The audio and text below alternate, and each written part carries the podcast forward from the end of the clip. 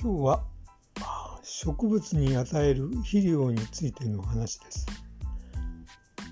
ーとえーと、家の北側にですね物置にあった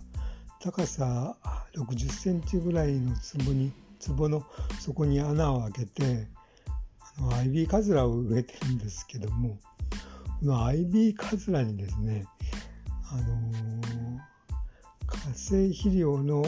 窒素リンカリの成分が888のやつをちょっと施すとあの葉っぱのがまあ大きく成長するんですけどなんか不自然にあの黄緑色になってなんか変な形になるんですよね。やっぱりまあ植物も何て言うんですかあのこうまあ人のこう食べ物にま好みがあるようにまあ、植物も例えばそのこうあの有機肥料とかまあ、化成肥料とかあの観光性の肥料とか愛機とかまあいろいろありますけどもあのやっぱりアイビーカズラの場合は完成あの観光性の肥料でないとなんか葉っぱの形がなんか不自然になる。まあこういうことでえー、っとまあ今はまあまともな形になってるんですが、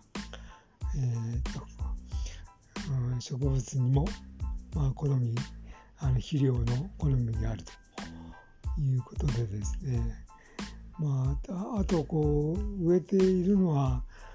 アロエベラとかこれもやっぱり観光性肥料がなんかちょっと合うみたいでうんなんですよね。でまああとは例えばあの菊芋なんかはそのこう肥料はなんかいらないみたいなことを書いてあるんです。まあ書いてあるのをネットで見かけたりするんですけどもやっぱりこうあんまりこうあのこう肥料成分のない庭に植えた場合とあの畑に植えた場合だとなんかやっぱり成長の具合がだいぶ違ってですねまああの庭はあの雑草があんまりこう茂るといけないのでなるべくあのこう肥料をやらないようにしてるもんですから、えー、と庭に植えたあの菊芋はですね高さが、えー、と1.5メートルぐらいないぐらいですかね。であのまあ家庭菜園っていうか、まあ、畑に植えているやつはあの高さが3メートルぐらいになって